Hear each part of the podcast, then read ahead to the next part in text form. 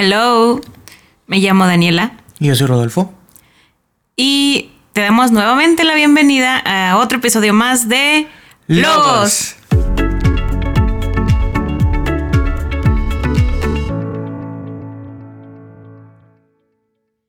Hola a todos. En este episodio estaremos platicando acerca de aquel que es la base de nuestro credo, es decir, Cristo, Jesús, también lo conocemos así, Emanuel, nuestro Salvador. Y estamos muy emocionados porque tenemos con nosotros una invitada muy especial. Ella es una chica que desde muy joven se ha preparado para enseñar a otros acerca de las buenas nuevas de salvación. Es amiga, familia, hermana en Cristo. Su nombre es Anaí y le daremos un tiempo para que se presente con ustedes. Hola a todos los que nos están escuchando. Hola chicos, muchas gracias por esta invitación. Estoy muy feliz porque al fin pudimos hacer este eh, podcast que vamos a estar escuchando acerca de un tema que creo que todos creemos conocer, pero es, siempre es interesante hablar y ese es Jesús. Y bien, pues yo quiero presentarme con ustedes. Mi nombre es Gisela Naí. Tengo actualmente 24 años, pero algunos amigos me dicen Annie. Entonces, como ustedes quieran decirme. Eh, efectivamente, desde mis 17 años me fui a un instituto bíblico eh, en modalidad de internado porque deseaba conocer a aquel que había hecho una obra de salvación en mi vida. Y actualmente estoy estudiando una licenciatura eh, con una en teología, con una validación de la Secretaría de Educación de México, que es mi país. Entonces doy muchas gracias a Dios porque todo lo que hacemos es para dar a conocer a otros la gran obra que Jesús hizo por nosotros. Muchas gracias chicos.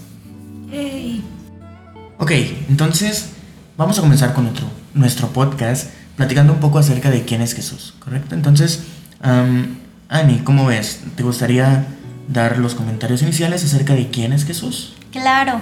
Bueno, pues quisiera primero remarcar que Jesús es aquella persona para los cristianos como nuestro Salvador, es nuestro amigo, es también eh, aquel cordero que Dios inmoló para traer eh, una redención a nuestras vidas. Y tú puedes, tú que me estás escuchando puedes pensar como, ay, pero qué términos tan raros, ¿no? Ok, entonces te lo voy a simplificar un poco más. Jesús es aquella persona que tenía una misión bien definida en esta tierra. Y cuando vino a este planeta o a este mundo, en su tiempo, entonces él eh, marcó un antes y un después. Y creo que eso lo hemos visto desde que estamos en las escuelas, ¿no? Que dicen, ah, antes de Cristo, después de Cristo, ¿no? Entonces, además de ser una persona con una misión bien definida, significa que también es una persona o bien un personaje histórico. Y si es un personaje histórico, significa que existió. Entonces aquí vemos que todo apunta a que Jesús es una persona real, Jesús es una persona que vino a este mundo con el propósito de traer salvación al ser humano. Y bueno, nosotros que ya hemos creído y anunciado esta salvación, pues tenemos ahora a un buen amigo con nosotros que es Jesucristo. Es muy importante esto que nos dices porque es algo real. Muchos eh, quieren Em, negar la existencia de Jesús diciendo, no, es que solamente es fantasía, algo que eh, ustedes inventaron, pero vemos también cómo personas, eh, historiadores, eh, han ido a corroborar realmente la existencia de Jesús, han visto y han, han encontrado evidencias de que Él existe y pues es real en nuestras vidas también. Sin duda. Entonces, ya tocamos un poquito acerca del el hecho de que Jesús fue un personaje histórico. Lo pueden confirmar fuentes externas, digamos, al cristianismo. Entonces, no vamos a ahondar mucho en ello. Si están interesados, pueden investigar, encontrarán también mucha información tanto en internet o en libros. Em, ok, entonces, algo interesante sobre ello es que muchos lo ven simplemente como un profeta. Sin embargo, nosotros como cristianos lo vemos como algo más que un profeta. Lo vemos como el Hijo de Dios y Dios mismo. Así que, ¿qué nos pueden compartir acerca de esto? Bueno, referente a, bien lo has dicho, ¿no? Cuando queremos saber algo, siempre investigamos más, ¿no? Y yo como una recomendación así, antes de cerrar ese punto, es que busquen acerca de eh, Josefo y Flavelo, ¿no? Ellos fueron unos historiadores que están muy enraizados en, en las cuestiones bíblicas y que comprueban esto, ¿no? Y ellos mismos hablan acerca de la encarnación, ¿no?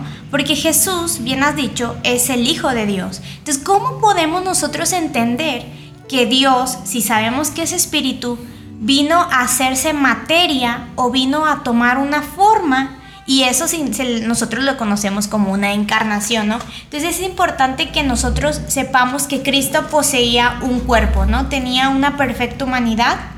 Y aunque nosotros nos damos cuenta que, bueno, creo que hemos sabido que Jesucristo eh, nació de una virgen, esto no solamente es sobrenatural, porque de verdad es, es un gran milagro de parte de Dios, pero que él nace con un cuerpo humano, creció y se desarrolló normalmente. Él se llamó a sí mismo un hombre y obviamente tenía o hacía cosas junto con sus discípulos como cualquier otro hombre, ¿no? Dice la Biblia que en algún momento eh, lloró, que en algún momento tuvo eh, hambre y también dice que eh, se cansó, durmió. Son meras cosas que un cuerpo humano hace así como tú y yo, ¿no? Entonces, vemos que Cristo tenía un cuerpo, así que este Dios, que era espíritu, de alguna manera también tomó un cuerpo, y si tenía un cuerpo, también tenía un alma y un espíritu, lo que significa que eh, toda su naturaleza o todo lo que él era, era como tú y como yo, ¿no? Era una persona totalmente eh, parecida a nosotros, puesto que somos imagen y semejanza de Dios, pero sin pecado. Ahí es donde ves la diferencia de por qué, aunque somos parecidos, aunque hacemos, realmente no somos iguales, ¿no? Entonces, Jesús era el hombre que era Dios y que básicamente eh, tiene las mismas características que nosotros, pero sin pecado. Muy bien, entonces hemos estado platicando un poco de acerca de quién es Jesús, la esencia de Jesús, pero para entender un poco más cuál fue la misión de Jesús aquí en la tierra, por qué Él vino y se hizo carne o tomó el cuerpo de una persona, como comentaba Ani, creo que es importante entender cuál es este objetivo que Jesús vino a cumplir. Entonces, para ello vamos a remontarnos hacia atrás, al inicio de la historia de la humanidad, y vamos a platicar un poco acerca del el origen del pecado. Entonces, Dani, ¿por qué no nos platicas un poco acerca de cuál es el origen de la humanidad? ¿Dónde se encontraban eh, la humanidad en un principio en relación con Dios también? Ok, creo que esta es una historia muy conocida por mucha gente, eh, que es Adán y Eva en el huerto del Edén, el principio de todo. Eh, y pues también conocemos el mandato que Dios les dio. O sea, todo eh, era perfecto, todo era bueno. Ellos, el único trabajo que era era este, disfrutar de todo y pues cuidar de él. Entonces, Dios les da un mandato que es todo podían hacer, todo podían disfrutar solamente del árbol de la ciencia del bien y del mal, era el que no podían tomar. Entonces, pues aquí entra Satanás a tentarlos, a querer eh, pues quitar al hombre este, del lugar donde estaba, de la relación con Dios. Y es cuando, pues primero también conocemos historia, eh, eh, habla con Eva, transgiversa la verdad y convence a Eva de tomar del fruto. Entonces Eva se lo da a Adán, Adán lo acepta y es cuando entonces eh, pues se desobedeció. Entonces ahí fue el primer eh, pecado donde todo se corrompe eh, debido a la desobediencia. Claro. Entonces ahí creo que mm, cabe también recalcar que el, cuál fue la consecuencia de todo eso, pues mm, Satanás decía que pues íbamos a ser igual que Dios, íbamos a bueno, fue el engaño que, tuvo, pero realmente, ah, y porque Dios había dicho que eh, íbamos a morir, sí, o bueno, ellos iban a morir, pero eh, ellos pensaban que era una muerte física, lo que no sabían era el, el trasfondo, que era la, muerte espiritual, que era la separación eh, de Dios, eh, con Dios. Ya no íbamos a poder tener eh, esa cercanía como lo tenían Adán y Eva, que lo veían cara a cara.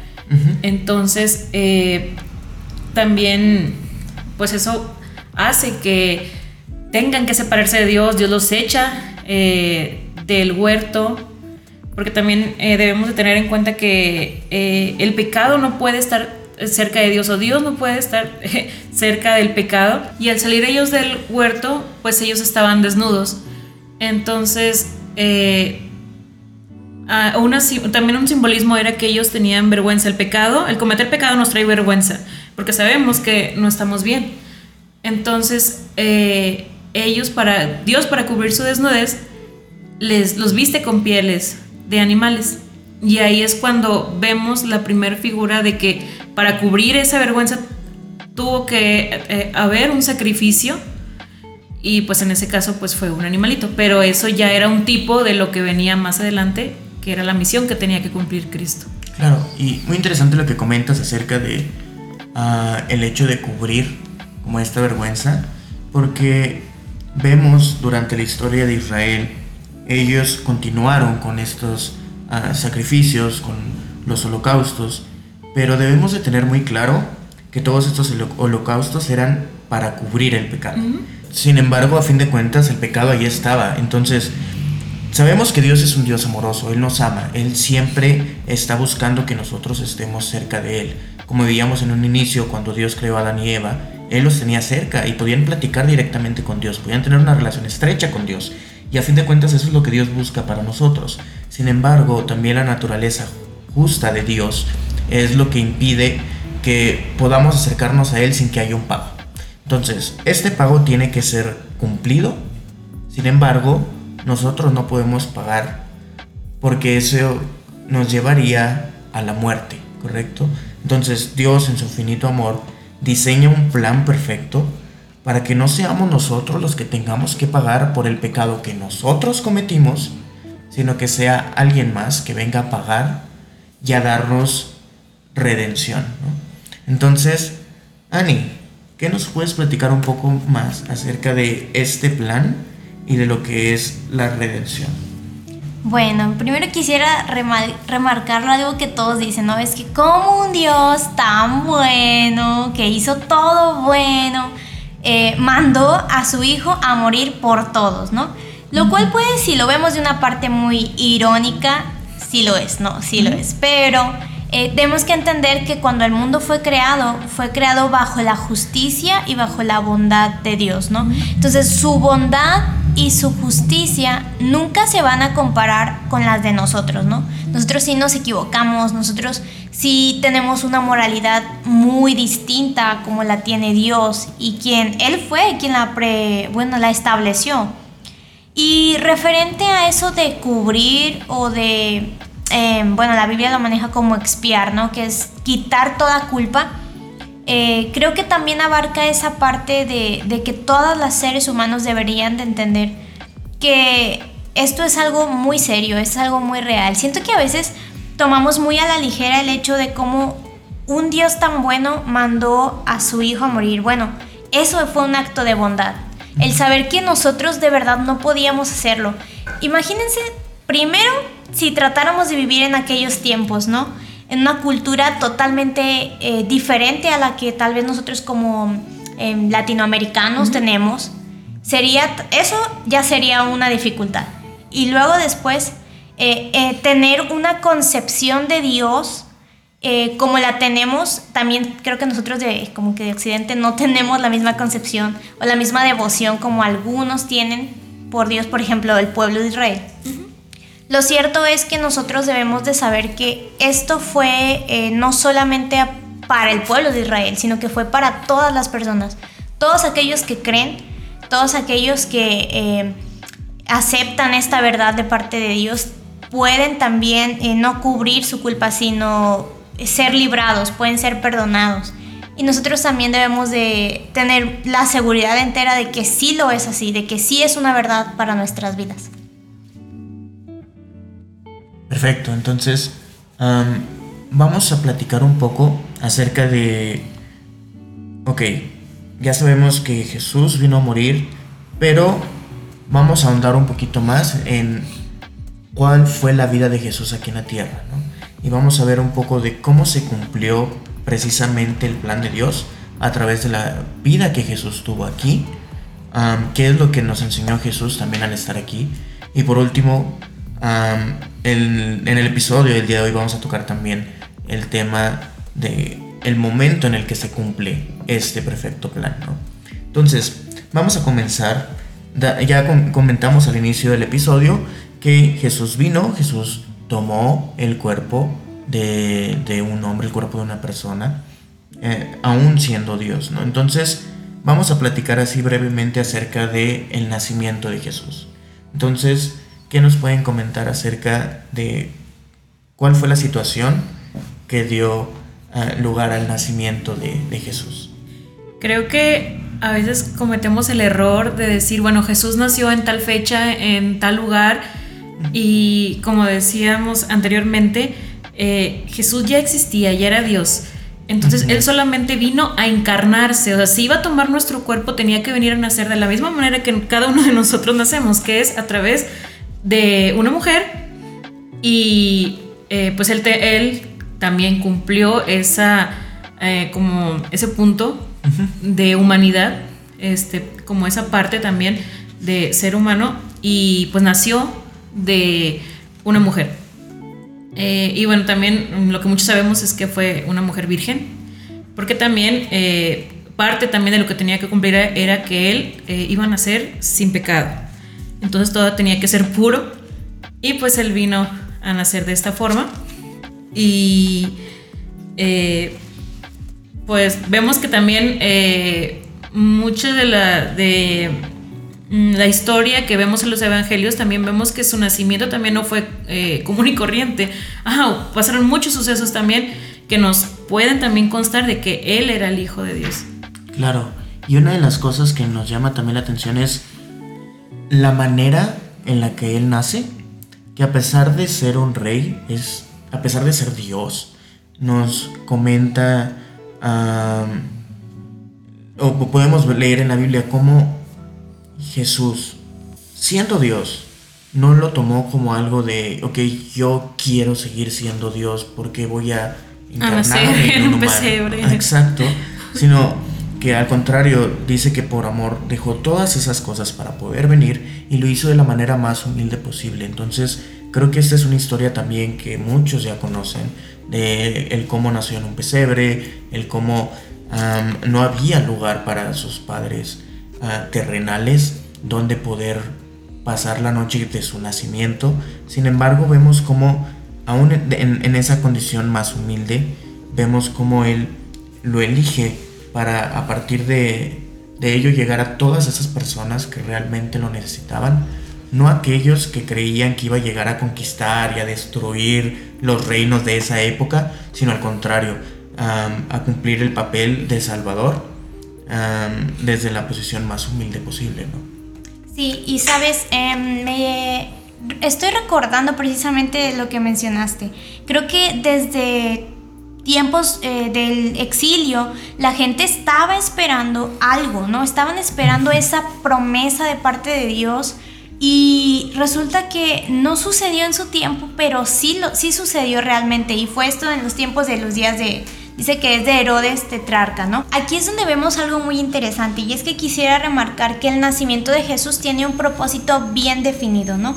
Jesús vino a nacer para morir por los pecados de todo género humano. Por lo tanto, era importante que se hiciera hombre.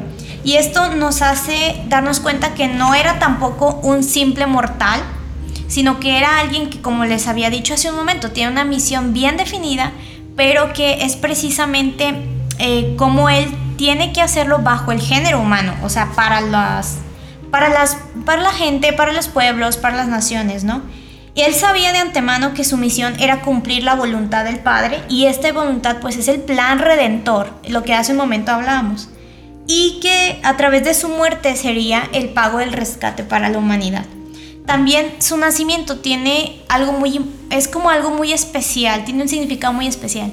Y es que eh, eh, cuando vemos el relato de cuando Jesús está, bueno, cuando José se le es anunciado, que va a tener un hijo y que un ángel le dice que, que no tema, que no vaya a dejar a María porque ese hijo eh, sería de parte del Espíritu Santo, o sea, vendría de parte de Dios. Y le dice, y llamará su nombre Jesús.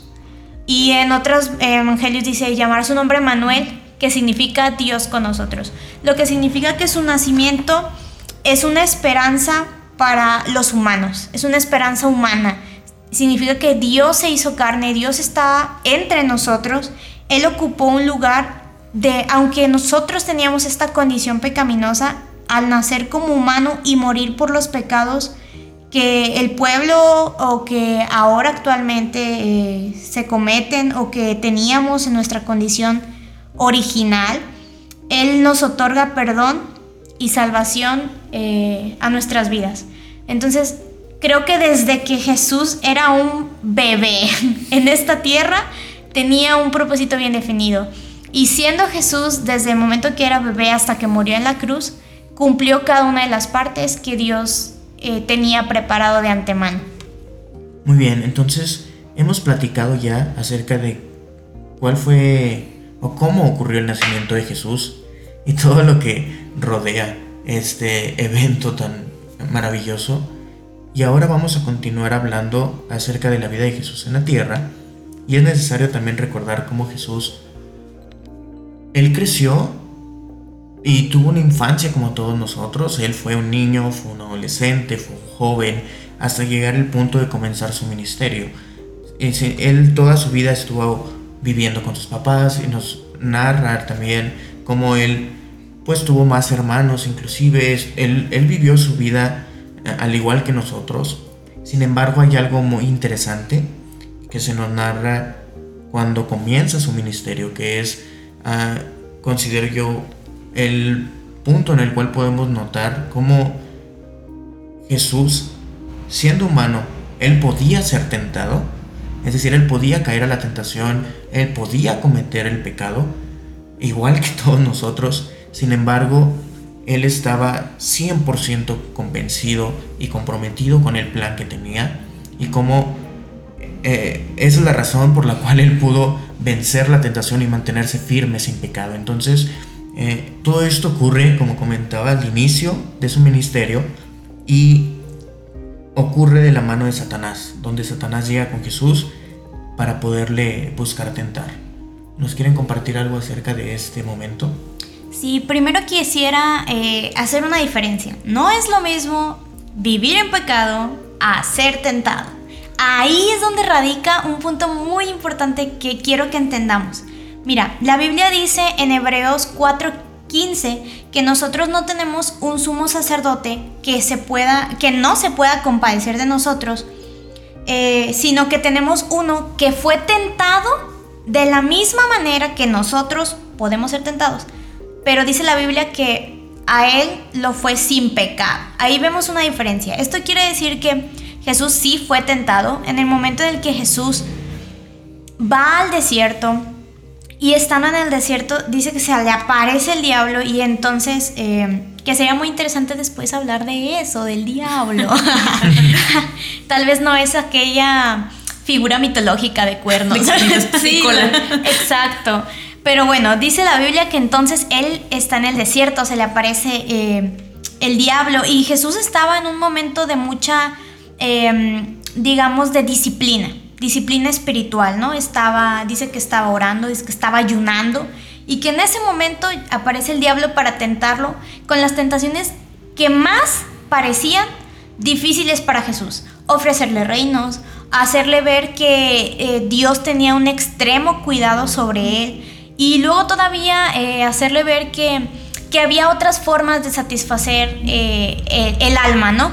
Pero Jesús esas tentaciones, esas pruebas, esos momentos difíciles los venció a través de la palabra de Dios, citando la misma palabra de Dios. Entonces es muy importante que, leamos un poquito la, palabra, que la escudriñemos, que la hagamos trizas si es posible. y lo cierto es que eh, no es lo mismo ser tentado a, a, vivir en un estado de pecaminosidad, ¿no? Así que Jesús nació sin pecado y aunque nació sin pecado fue tentado. La diferencia con nosotros o con la humanidad es que nosotros nacemos en un estado de pecado y todavía eso nos lleva al momento en el que cuando Jesús redime nuestra vida, a volver a ser tentados. Eh, así que en todo momento vamos a necesitar a Jesús. Eso es una realidad innegable. Y también quisiera decir referente a la vida de Jesús, que eh, bien lo dijo eh, Rodolfo hace un momento, Jesús nació y creció de una manera completamente parecida, exacto, normal. Jesús inclusive dice que a los ocho días de haber nacido fue circuncidado. Y eso era algo muy de su de, perdón, de su cultura.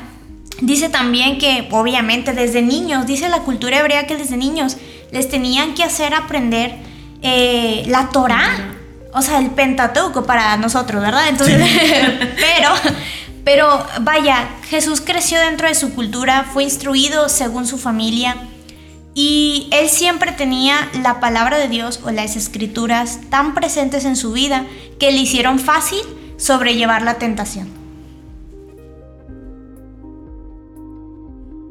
Sí, yo quiero eh, comentar acerca de lo de la tentación, que muchos eh, decimos, ay, es que era Dios, o sea, pues Él lo podía librar, eh, no era nada difícil para Él, pero como estamos diciendo ahorita, estamos comentando, Él era un hombre que como también dijo Annie, las tentaciones que él tuvo, pues fueron eh, eh, apropiadas, digamos, de esa manera, eh, o acordes a lo que él estaba padeciendo en ese momento, pero cómo fue que también él las venció, pues él también, como lo, mencionó, lo mencionó Ani, tuvo una preparación anterior, o sea, ya había orado, ya había ayunado y él estaba totalmente concentrado en lo que él tenía que hacer. Si yo creo que si Jesús, no sé, no hubiera estado en ese estado de ayuno, de oración, a lo mejor pudiera haber sido que hubiera sido difícil para él. Eh, aún más. Exacto, aún más, pero él estaba eh, totalmente eh, convencido, enfocado exactamente en lo que él tenía que hacer. Y sobre todo yo creo que él pensó en nosotros.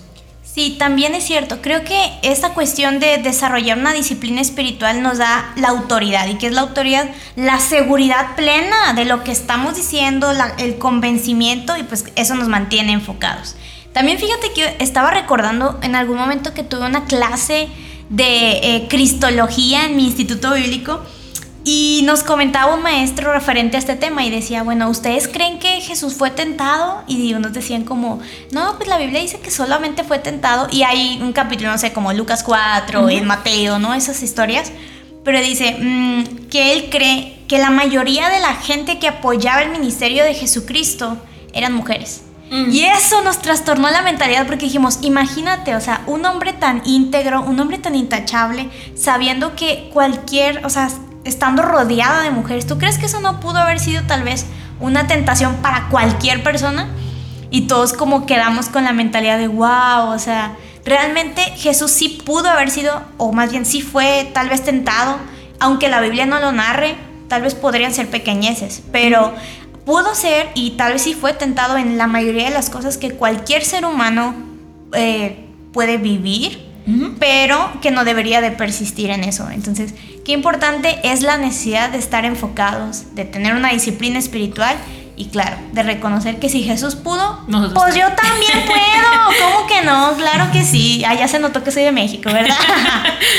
y algo interesante también es uh, que algunos se preguntan, ok, fue tentado, resistió la tentación, pero ah, ¿qué diferencia había? O sea, ¿qué hubiera pasado si él hubiera pecado? O sea, ¿por qué la importancia de que él no pecara? Entonces, ¿qué nos pueden platicar acerca de esto? ¿Por qué era importante que Jesús no pecara? ¿Hubiera eso cambiado el plan de Dios? ¿Hubiera eso cambiado también el hecho de que pudiera pagar por nuestros pecados? Creo que sí. Ay, es que es muy complicado pensar en eso porque estás pensando en una idea eh, o estás pensando en alguien a quien, bueno, me lo describe Rodolfo y digo, yo no conozco a ese Jesús. ese Jesús no es mi Jesús. Pero lo cierto es que siento que Jesús, a pesar de ser hombre, tenía, tenía o manejaba perfectamente la imagen y semejanza de Dios. Lo que significaba que tenía la misma gloria, tenía la misma integridad, la misma moralidad, eh, la misma bondad. Y yo creo que sí hubiera sido tal vez complicado dentro de, llamémosle la libre decisión de Jesús. Pero Jesús, algo que lo caracterizaba era su obediencia. Por lo tanto, siento que eso fue algo, otra de las cosas que lo ayudó a mantenerse. Saber que tenía una misión, saber que era obediente y saber que estaba llevando el propósito o el plan de Dios. Y que no, lo, no le permitió salirse, ¿no? De, de, tal vez de, o más bien no le permitió moldarse a lo que la gente estaba viviendo en ese entonces, ¿no? Al pecado, a la falsa eh, relación con Dios. Y por eso Jesús fue una persona diferente a los de su generación. Muy bien. Dice un versículo de la palabra de Dios que por lo que padeció aprendió la obediencia. Y eh, esto quiere decir que, o sea, él ya era obediente desde el principio, él la conocía, pero él la conoció humanamente. O sea, como a veces sí es difícil. Eh, eh, nosotros a lo mejor podemos pensar, bueno, en ese tiempo, por ejemplo, de la tentación, Jesús tenía hambre y él, eh, o sea, la tentación era eh, súper... Pudo haberlo sobrepasado. Ajá, pero era muy, muy, este, muy difícil. Es como si nosotros tuviéramos un montón de hambre, lo primero que nos ponen es lo primero que comemos porque sabemos ese sentir de tener hambre y querer saciarnos. Entonces, así también Jesús pudo experimentar cómo es la obediencia en nosotros mismos. Cierto. Algo interesante, nada más para como paréntesis, ustedes dirán, ay, qué tanta hambre pudo haber tenido. Recordemos que él estuvo en un proceso de ayuno por 40, días. En el desierto, recordemos las condiciones geográficas donde estaba. Y que nosotros con un día que no comamos Con una comida que se nos pase, ya estamos. Ay, ya me dio ansiedad, ya me duele la cabeza y necesito mi cafecito. Entonces, sin duda, creo que a fin de cuentas todas las las características que hacían a Jesús, su convicción fue lo que lo llevó a resistir al pecado. Y algo interesante también es que Dios desde el Antiguo Testamento, Él hablaba de los sacrificios como una muestra de lo que se debía hacer para no solo cubrir el pecado, sino realmente ah, que hubiera el proceso de redención, es decir, que ah, la deuda fuera saldada, se requería un sacrificio perfecto. Entonces, este sacrificio perfecto involucraba el hecho de que aquel que fuera a morir no debía de tener pecado en, sí mismo. Entonces, esta es la razón por la cual ninguna otro, otra persona, ningún otro humano pudo haber cumplido con este pago, porque a fin de cuentas nosotros todos, nos dice la Biblia, no hay bueno, no hay ni siquiera uno. O sea, no hay, no hay nadie que, diga yo soy perfecto, yo nunca he cometido un error. Todos hemos cometido un error, todos nos hemos equivocado, hemos mentido, hemos robado, hemos hecho sin fin de cosas. Sin embargo, aquí es donde radica también la importancia de que, Jesús, de que Jesús se mantuviera recto, el hecho de que Él pudiera hacer realmente ese sacrificio perfecto delante de Dios, el cual pudiera realmente realizar este pago por nosotros.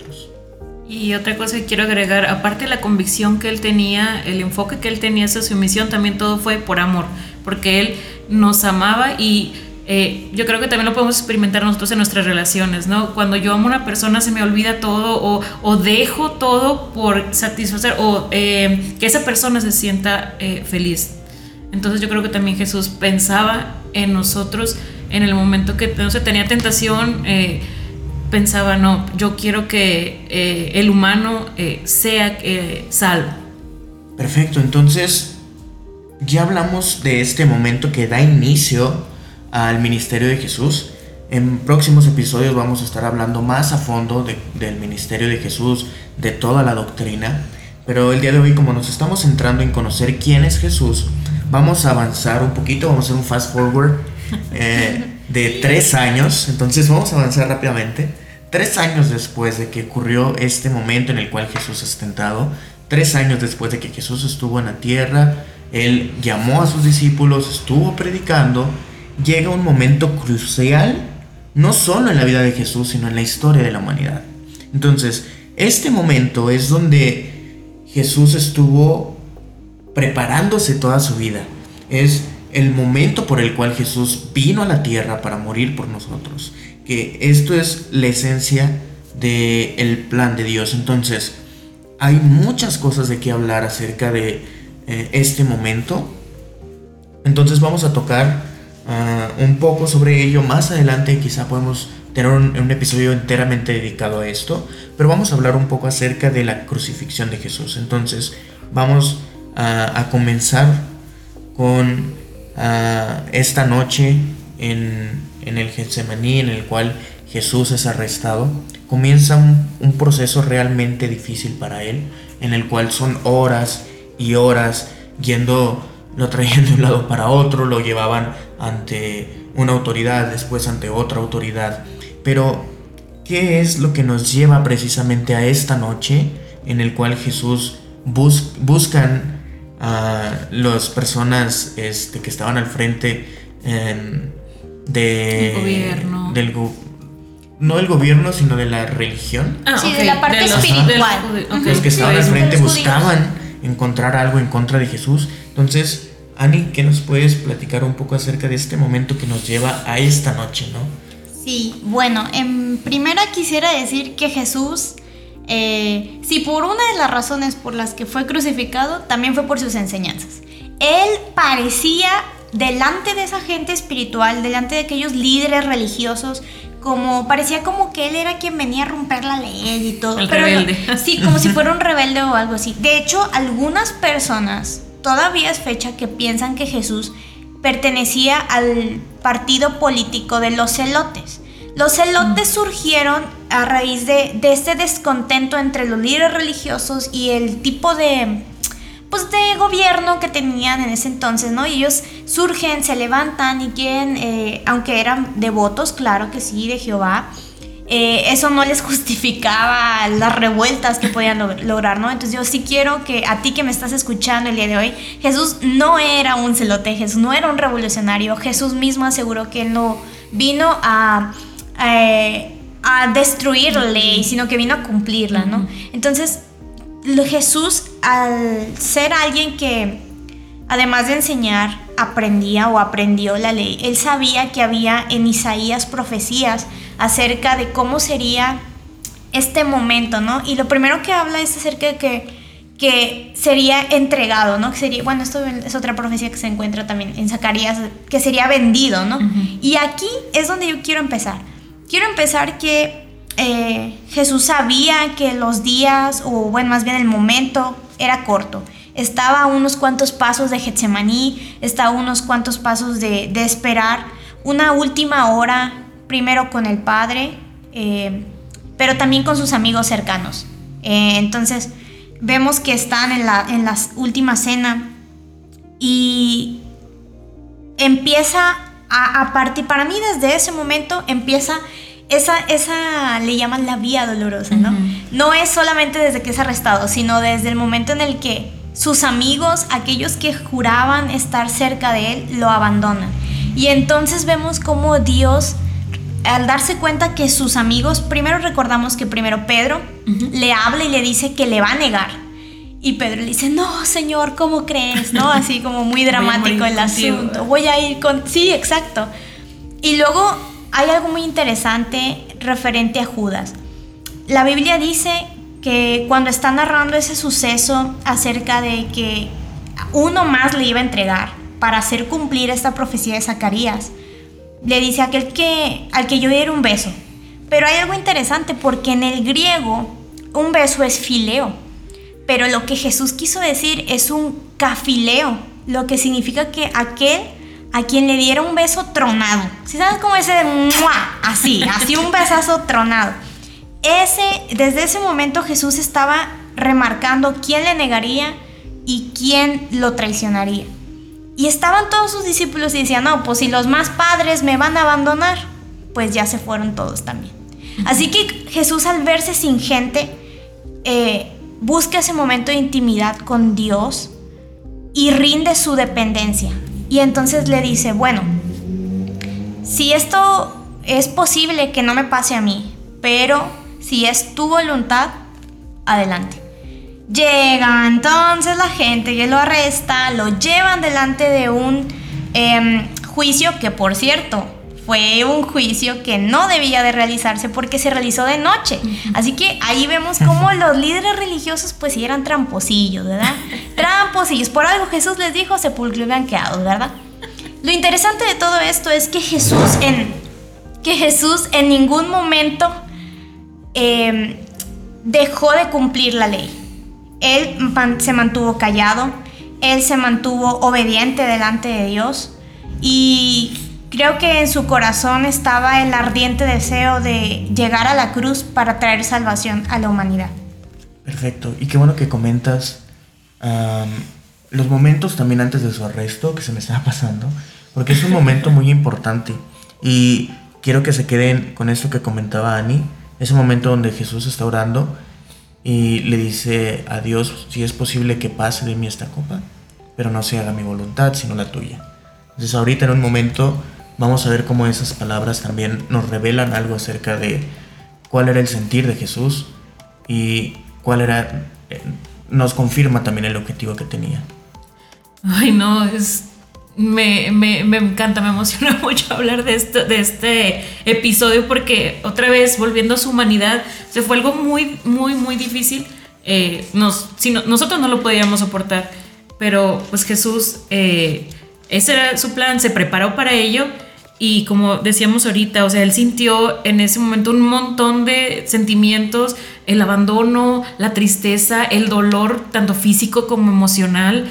Eh, el momento, el, decir de que, bueno, eh, no, muchos piensan como que está echando para atrás, ¿no? Pero eh, el poder, el decirle a Dios de que si es posible que yo no pase por esto, yo creo que también sintió eso como, no sé qué sentimiento decir, pero él, él sintió también como cada uno de nosotros hubiéramos sentido todo esto y, y vemos como eh, pues él seguía todavía firme por el amor que nos tenía a nosotros. Sin duda. Y vemos cómo, eh, comentaba Annie, lo llevan de noche a hacerle un juicio y transcurren las horas, buscan encontrar algo en contra, fallo? Sí, sí, sí, buscar algo en contra de él, hasta que llega también un momento donde lo traen delante de Pilato, diciéndole, mira, este hombre está en contra Ah, del gobierno, está en contra de ti. Y, se volvió un revoltoso, según. ah, qué caray. Y, vemos como inclusive Pilato en un punto les dice, yo no, encuentro, nada, malo. o sea, de que quieren que yo lo acuse.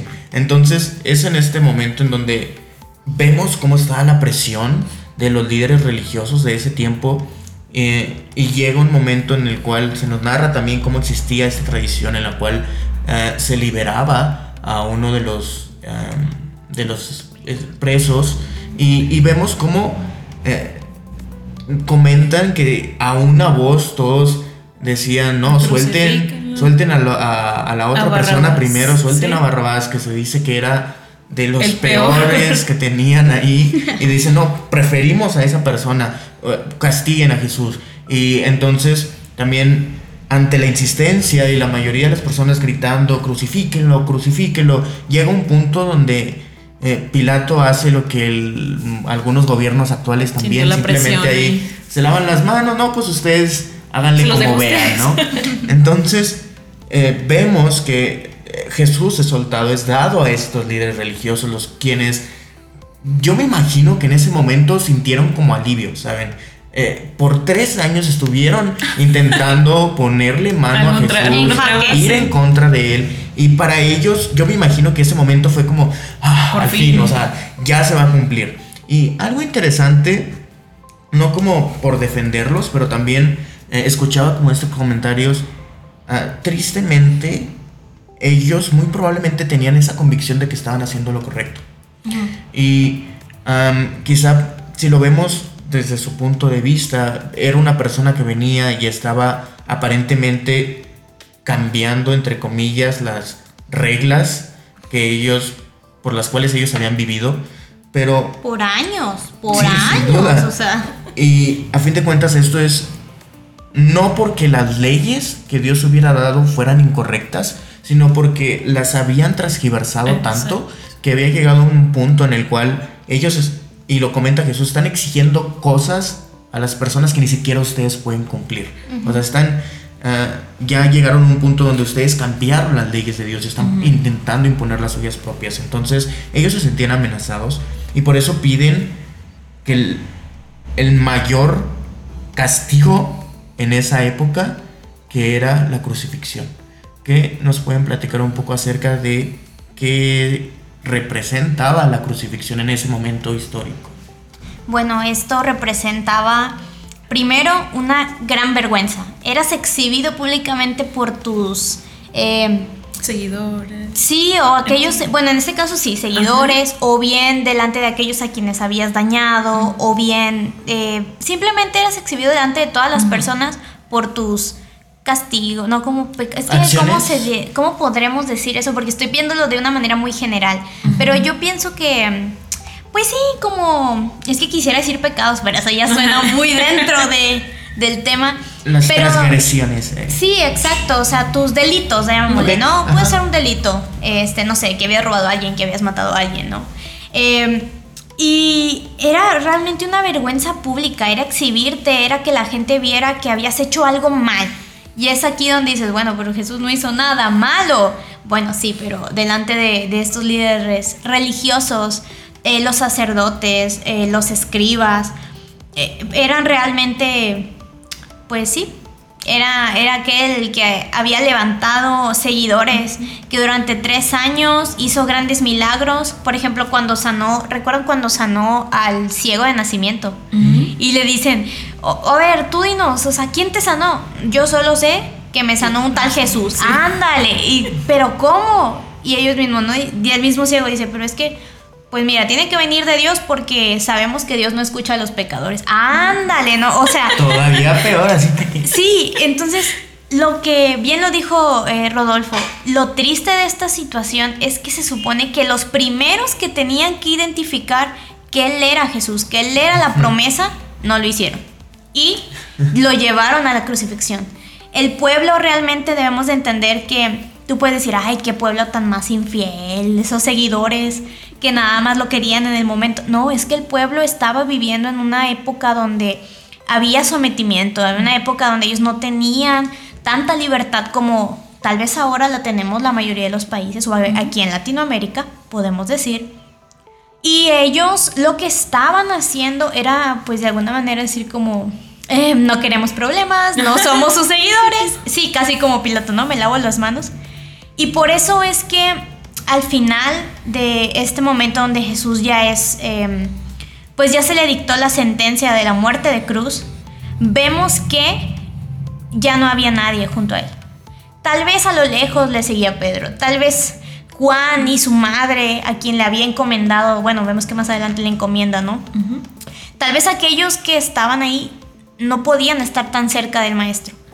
Y vemos cómo eh, esta muerte de cruz ya marcaba para algunos el final de la vida de Cristo, pero nosotros sabemos que era el comienzo del plan que Dios había preparado de antemano. Sin duda.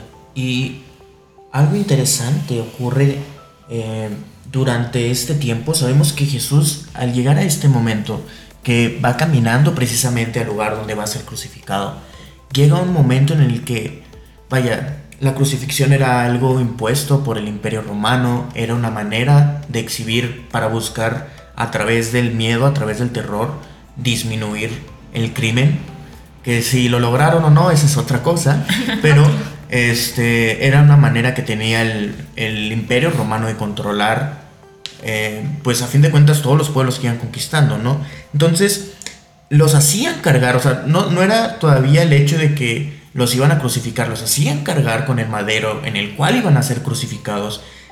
Y previamente Jesús ya había sido azotado. Azotado. Entonces, venimos de un- una noche en la cual probablemente Jesús no durmió, en la cual tampoco tuvo alimento, estuvo siendo azotado y luego todavía le imponen cargar un madero que no era algo liviano y vemos donde llega un momento en el que las fuerzas comienzan a, a- a fallarle, la fuerza física me refiero, no puede ya continuar, una persona le tiene que ayudar.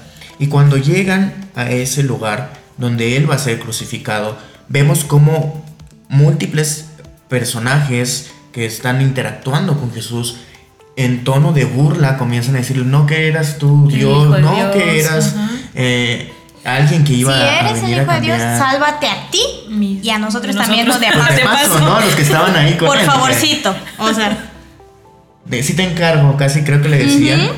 ujú. Y prudentemente, uno de los que estaban ahí crucificados con él le dice, te estás viendo cómo estás, estás viendo la situación en la que te encuentras y todavía te pones a, a- a estar en contra de, él.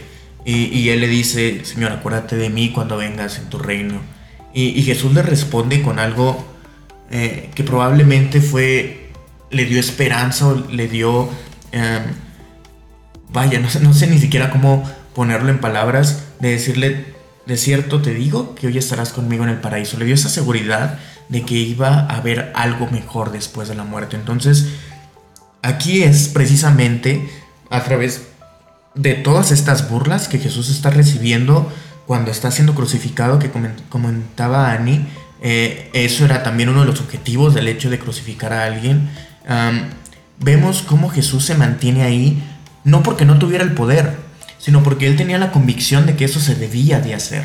Entonces, regresando un poco a lo que les comentaba, cuando él oraba, él decía, Señor, si es posible que pase de esta copa, si es posible que estas acciones no se realicen, pero que aún así el plan se cumpla, perfecto. Si no, yo aquí estoy, yo voy a cumplir para lo que he venido. Y vemos en este punto donde él está siendo crucificado, colgado ahí en el madero, no con cuerdas, sino con clavos que lo estaban atravesando, vemos como él decide quedarse ahí, porque él, ent- él- él entendía en este momento que no había otra manera de hacerse, no porque no lo supiera desde un principio, sino porque él eh, estaba consciente de lo que se tenía que hacer y por eso él decide permanecer ahí ah, fiel a Dios, pero también mostrando su fidelidad y su amor para nosotros.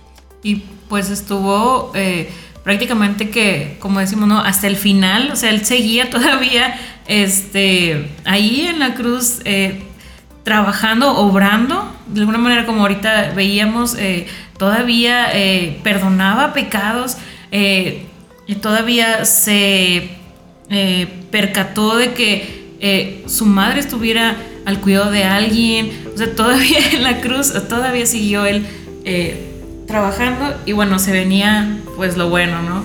Como decía Annie, muchos creían, bueno, ese es el final, pero era el comienzo de algo que pues iba a cambiar totalmente la historia. Sin duda. Y creo que ya nos acercamos al final del episodio, sin embargo, aún falta algo muy importante de que hablar, que es precisamente la muerte de Jesús. Entonces vemos, él le pasó horas también, no solamente en el proceso de eh, que lo querían enjuiciar, sino él pasó horas también ahí en la cruz, porque los dejaban ahí hasta que se desangraban y morían. Entonces no era algo bonito, no era una muerte rápida. Este, ellos se podían estar ahí horas y horas hasta que vaya Expiraban. fallecieran. Entonces se nos comenta cómo a la hora de morir le rompían las piernas antes de que te oscureciera para que no fuera a ser de que se fueran a escapar o se fueran a ir, ¿no? O Entonces terminar con su muerte también. Muerte rápida. entonces Sí. vemos O sea, si no se morían es como que ya. Sí. Tal te ayudo. Sí, a eso eh, cuando eso pasaba era correctamente lo que dice, ¿no? Estaban eh, clavados con clavos Ajá. y eso hacían de que ya no podían hacer ningún tipo de intento de fuerza sobre las piernas, entonces caían sobre sus clavos y terminaban de desangrarse. Entonces, oh, qué muerte Oh, tan no. trágica. Realmente es trágica, ¿eh? Sí. Y vemos cómo a Jesús no hubo necesidad de hacer esto, le, le, le Clavaron, ensartaron, ajá. ajá, una lanza en su costado y se nos narra cómo salió Sangre y agua. mezclada con agua. Y vemos que eh, eh, llega el momento en el cual Jesús muere. Entonces es precisamente aquí donde comienza esta, este proceso Proceso. redentor para nosotros. Y vemos que esto no solo se ve reflejado en el cuerpo de Jesús, sino vemos cómo alrededor de él ocurren ciertos sucesos que confirman que él era el Hijo de Dios y que confirman que ese momento era un momento especial en el que algo grande estaba ocurriendo. ¿Qué ¿qué nos pueden platicar acerca de estos sucesos que eh, acontecieron cuando Jesús eh, fallece, muere? Bueno, primero me gustaría hablar acerca de esa parte donde dice que sale agua y sangre de su costado. Cuando precisamente estaban en, en, el momento de la crucifixión, ya en esa cruz, llámese algún malhechor, como los que estaban a un lado de Jesús, ¿no? O bien, propiamente como Jesús. Eh, dice, dice la Biblia que entonces, eh, imaginemos un poquito el panorama, ¿no? Había unos guardias que estaban ahí viendo, eran guardias romanos, y ellos estaban viendo el panorama acerca de Jesús y aquellos hombres, ¿no? Supongamos que en ese momento, bien tenemos que recordar primero que Jesús cumplió más de 60 profecías acerca de cómo su muerte iba a ser. Y entre estas profecías estaba, por ejemplo, el que repartirían sus ropas, y que sí lo hicieron. Esos guardias repartieron sus ropas. También habla acerca de, de que no quebrarían sus huesos, como lo mencionábamos hace un momento, y em, pues como no podían comprobar que estaba muerto, dice, dice la Biblia que él vio hacia el cielo y entregó el aliento o expiró el aliento y entonces ellos entendieron que tal vez este hombre había muerto. Entonces para no tratar de quebrar sus huesos o bien que no decidieron hacerlo y que eso fue algo, digamos que avala que Dios estaba detrás del plan, lo que hacen es una, una eh, lanza la atraviesan por su costado. Si Jesús hubiera estado vivo, de ese costado hubieran salido como un chorro de sangre. Así, un, no, no me refiero a un chorro de un cantidad, acuérdense que soy, acuérdense que soy mexicana, no, sino un chorro como un, torrencial, así, hubiera salido de sangre porque estaban perforándoles un tipo de pulmón, ¿no? Y para que el momento en el que Jesús estaba muerto, esto es una evidencia científica y médica. Si Jesús hubiera estado vivo en el momento en el que estaba en la cruz, entonces nos hubiéramos dado como que los guardias hubieran estado empapados de otra sangre. Pero no, dice la Biblia que salió sangre y agua de su costado. Es decir, que Jesús ya no tenía signos vitales para ese momento prueba que Jesús sí murió corporalmente. Y si murió corporalmente, el alma y el espíritu también. Sabemos que el espíritu eh, es lo que nos mantiene con vida, lo que nos hace caminar, andar, respirar, ¿no? Pero el alma es el que va a Dios. Entonces, eh, su, murió Jesús, sí, aunque algunos piensan que no, pero sí, murió físicamente. Y además de eso, cuando él entrega el espíritu, dice que hubo como un gran temblor y que entonces todo se oscureció y de, del templo, habla la Biblia acerca del velo del templo, dice que se parte, pero se parte de una manera diferente, no una común, se parte de arriba hacia abajo. Y uno puede decir, bueno, es que fácil, no, pues me subo una silla y lo rompo. No, hijito, o sea, eran hasta 7 metros de altura. Las escaleras no eran muy cómodas y no iban a meter una escalera a un templo, ¿no? O sea, y no era una cortina que tú pudieras romper fácilmente. Es correcto. Entonces, aquí es donde vemos cómo Dios estaba mostrando o estaba dando destellos de su plan y cómo al mismo tiempo esto ahora para nosotros nos comprueba que sí, que Dios estuvo en medio de todo esto, aunque parece que no era muy grato. Y hay un momento también donde algunos comentan que, Dios se apartó de Jesús o que no estuvo cerca de él, pero como comenta Ani, podemos ver cómo Dios estuvo obrando.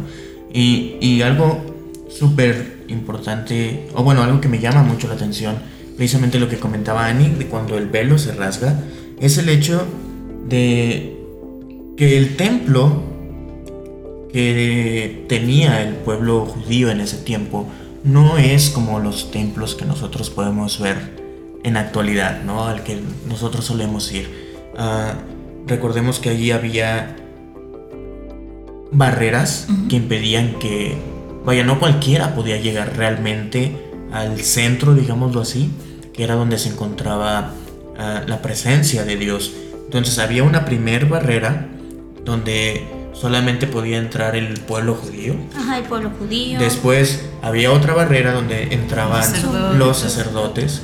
Y después había una tercera barrera que era Lugar precisamente estas cortinas que dividían el lugar santo del lugar santísimo. Entonces eh, se decía que la, no se decía, ahí es donde moraba la presencia de Claro, Dios. estaba el arca y, lo, y todo lo que simbolizaba para toda la historia del pueblo. Claro.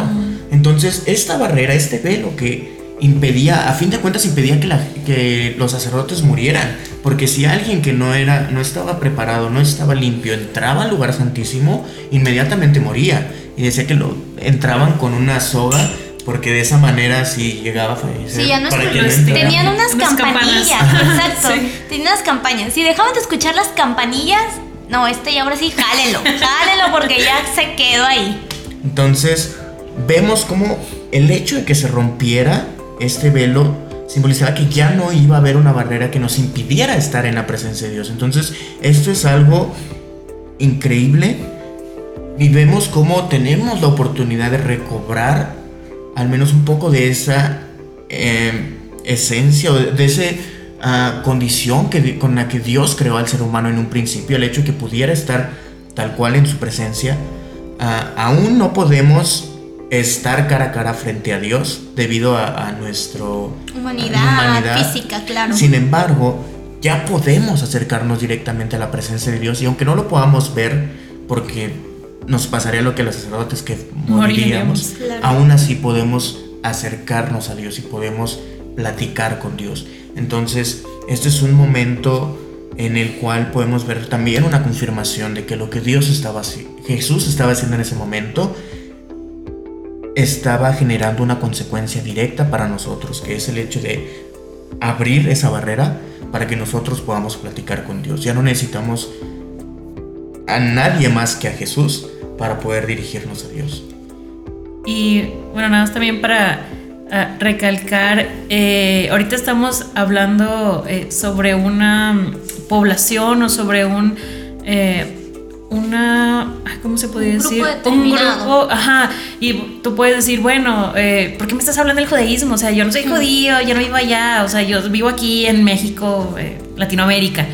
Pero también cabe recalcar que eh, sí, dice la palabra eh, que Jesús vino a los suyos y los, su- mas los suyos no le recibieron. Eso quiere decir que él vino con el pueblo de, de Israel, claro, pero al ver que gente de otros lados se interesaba, o sea, ellos también creían eh, en él, él también les dio la oportunidad, dice des- después de este versículo, les dio potestad de ser hechos hijos de Dios. Entonces eso también abarca a nosotros.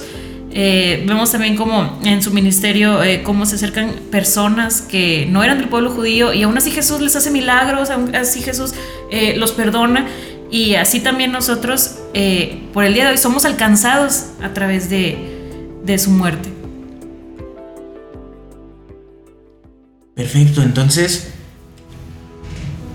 hemos cubierto un montón de la historia de la humanidad desde el comienzo del pecado hasta la muerte de Jesús y vemos cómo se cumple lo que Jesús, para lo que Jesús había venido. Y en el próximo episodio vamos a continuar hablando un poco más acerca de Jesús. Vimos que él murió en la cruz. Annie comentaba que eh, una de las pruebas que podemos ver médica, científica, de cómo Jesús en realidad sí murió. Pero el próximo episodio vamos a hablar un poco de, ok, ¿qué pasó después? Él murió, se quedó en la cruz, ¿a dónde lo llevaron? ¿Qué pasó con Jesús una vez que murió? ¿Qué pasó después? Algunos, spoiler alert, saben que resucitó, pero Pero ¿de ¿Por qué qué? manera, ¿De qué manera? resultó? Es un buen tema, es una buena pregunta. Entonces, no se pierdan el próximo episodio donde vamos a estar platicando acerca de esto que llevó a Jesús a resucitar. Y después vamos a, a platicar también un poco de, ok, Jesús resucitó y ahora ¿dónde está? ¿Qué nos dejó a nosotros como cristianos? ¿Y cuál es nuestra esperanza también como cristianos? Eh, ok, si Jesús no está en la tierra, ¿qué, qué nos queda a nosotros? Vamos a hablar también en el próximo episodio acerca de cuál es nuestra esperanza y qué es lo que estamos esperando. Bueno, rápidamente eh, te recordamos que estamos en Spotify eh, como Logospot o Logos Y eh, nos puedes encontrar en Instagram como Logospot. Logospot. Ajá. Y ah, pues te invitamos también a seguir nuestras publicaciones. También ya estamos en YouTube para los que no tengan Spotify. Y eh, pues le, eh, también te invitamos a que sintonices el programa de Like TV, donde está Ani. Si quieres también seguir conociéndola, eh, ver también su trabajo, pues también te invitamos a ver este eh, Programa. programa. Sí, es un programa de televisión. Rápidamente es- les comento. Light TV es un programa de televisión por Facebook. Sí, hacemos un programa para evangelizar a los muchachos. Estamos actualmente en la ciudad de Saltillo, Coahuila, México. Entonces, si tú puedes entrar ahí en tu Facebook y poner Light TV oficial, ahí nos puedes encontrar todos los lunes a las 8 de la noche. Programación de una hora, que creo que sería 8 de la noche tiempo centro. Entonces ahí nos puedes encontrar. Vas a encontrar, eh, además de una prédica, una palabra de Dios para tu vida, juegos, dinámicas, a veces tenemos invitados, bueno, un cotorreo. Te la vas a pasar muy bien y vas a recibir una palabra de Dios para tu corazón. Perfecto. Si se acuerdan de lo que hablamos la vez pasada, que el cristianismo no es aburrido, pues aquí puedes tener un ejemplo Es de la ello. prueba. Perfecto, entonces eh, nuevamente te recordamos, no dudes en contactar con nosotros a través de Instagram, puedes mandarnos un mensaje, eh, puedes compartir también todas nuestras redes y también si tienes alguna pregunta para Ani, haznos las preguntas en Logospot a través de Instagram y nosotros nos aseguramos de hacérselos llegar. Eh, sí, adelante. Ah, bueno, pues ahí me pueden echar unas redes sociales. Todos los martes estamos haciendo oraciones eh, por Instagram Live y también, este, también damos un poquito de consejería. Entonces estamos en Instagram, en TikTok, en Facebook, en todas mis redes sociales estoy como arroba a.giselle Durán, Giselle Durán. Entonces estamos ahí para lo que necesites. Ahí se los ponemos como quiera en Instagram para que lo puedan. no, con un clic pueden llegar ahí. Claro. Perfecto, entonces sería todo de nuestra parte en el episodio de hoy y nos vemos en el siguiente episodio. Adiós. Hasta luego.